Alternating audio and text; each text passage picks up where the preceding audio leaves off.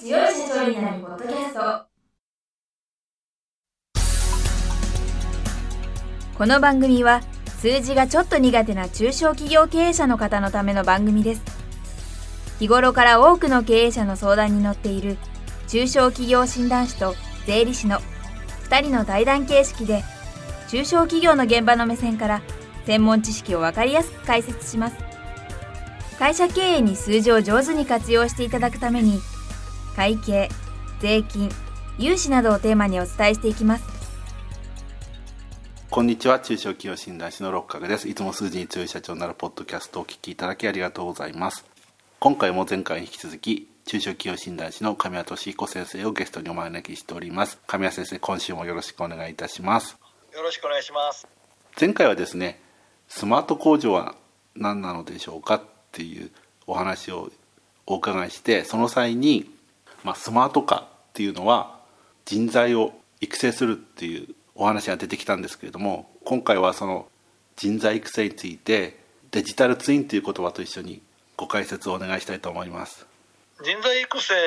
が工場の悩みというか、まあ、まあほとんどの企業はもちろん人材育成とか人材確保というのは悩みだとは思うんですけれどもやはり特に町工場とか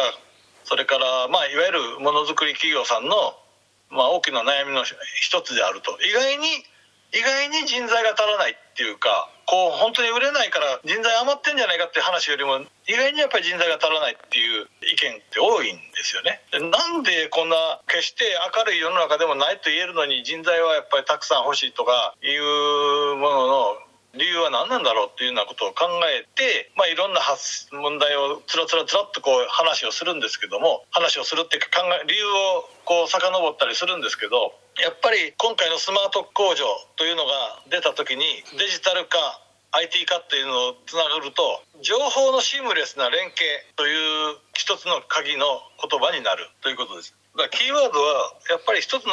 連帯があったとしたら連帯をデジタルでシームレスにつなぎたいねつながないといけないよねというのが機運として今あるっていうのが今の時代だしだからそこのデジタルのシームレスなつながりを作る人あるいは作れる人あるいは守れる人というその人の面で不足感を感じてる。ということが具体的な悩みとしてあるということです。ものづくりの職人さんが足らないとかスキルを持った人がいないとかいわゆる工場管理をできる人がいないとか、まあ、その辺ももちろん具体的な問題ではあるんですけれどもそれとほとんど並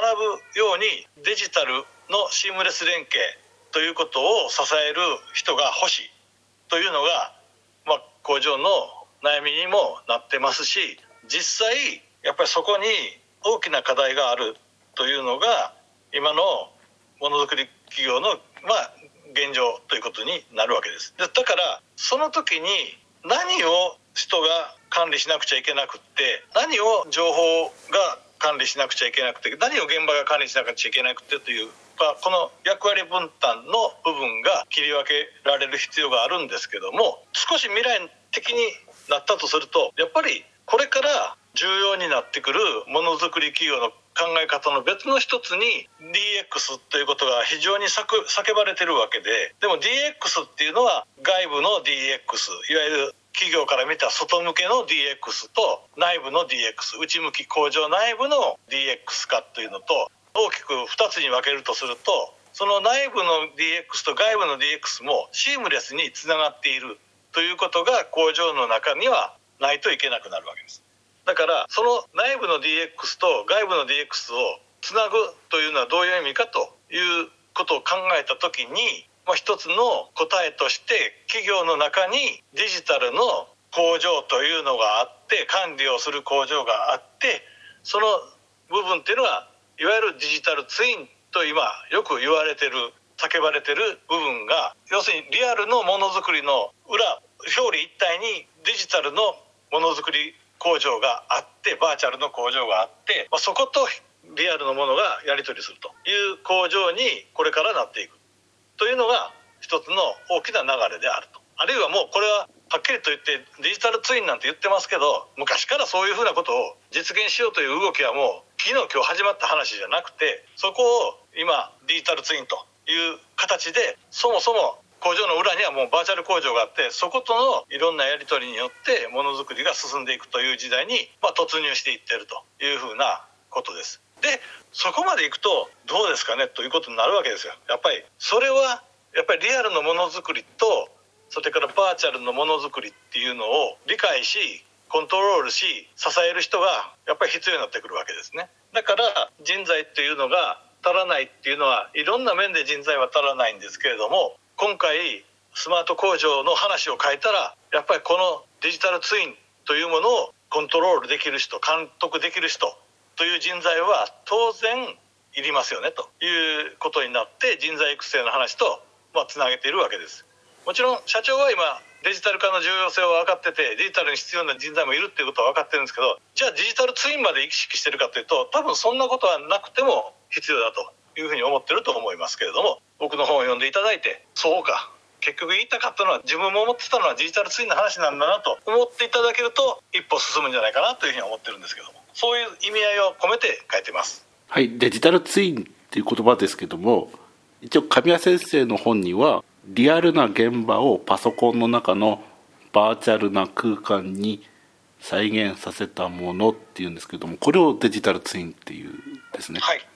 具体的にどういう作業をするんでしょう？例えば注文を受けますよねと。工場っていうのはね。受注することもあれば本社からまあこんだけ作ってくださいっていうものづくりの指令が来るわけですよね。そうすると生産計画を当然その指令から作るわけですけれどもその生産計画の作り方っていうのは大変複雑なんですよ。実を言うと。現場でやってる人はね。現場でその生産知事が来た時に生産計画を作る人っていろんなことやってるんですよ。実際の話は。でそれを自動化したいとうまく工場は進まないんですね。やっぱ生産管理っていうのは非常に重要な工場の中で非常に重要な話なんですけどもそれを今一生懸命人が汗を流し鉛筆を舐めて作ってるっていう実態があるわけです。でもそれが一つの例えば効率化をやっぱりこれ以上に効率化させようと思ったらそこを自動化するしていくっていうことが重要になってくるわけですけどもそれは今できるためにはやはり工場の機械がいくつあって人はどんな人がいててそういう人がどれどういう何分経ったらどういう製品を作れてとかなんとかそういうデータを持っていないとそういう情報を持っていないと生産計画が作れないんですけれども例えばそういうこと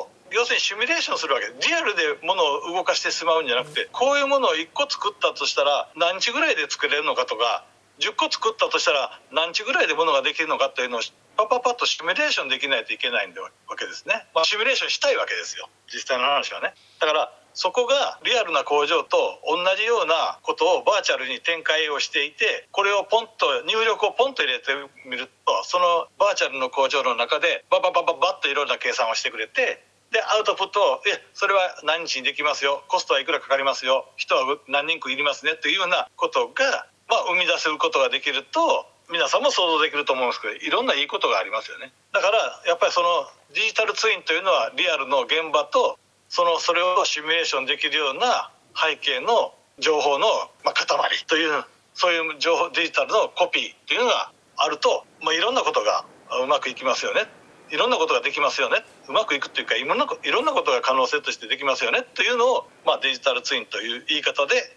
してるわけです、はい、それって ERP とかで実現できるんでしょうか？そうですね。だからあの ERP が全てではないですけど当然 ERP の機能は持っていないとなかなか難しいと思います。ですのでスマート化するにはそのデジタルツインを実現できる人材が必要になってくるということ？大いに必要になると思います、はい、はい、それが経営者が意識しているかどうかっていうのはちょっと一つあるんですけどそういうことです、はいで今回は時間になってしまいましたのでこの続きはまた来週お聞かせいただければと思います。神谷先生今週はありがとうございました。はいありがとうございます。今回の対談はいかがでしたでしょうか？この番組では公開質問を募集中です。2人のキャスターに回答してほしいという質問はこの番組の配信ブログの専用フォームで受付しています。ぜひお寄せください。またご意見ご感想も同様に専用フォームでお受けしております配信ブログは検索エンジンで数字に強い社長と検索し最初に出てくるブログですそれでは次回もどうぞお楽しみに。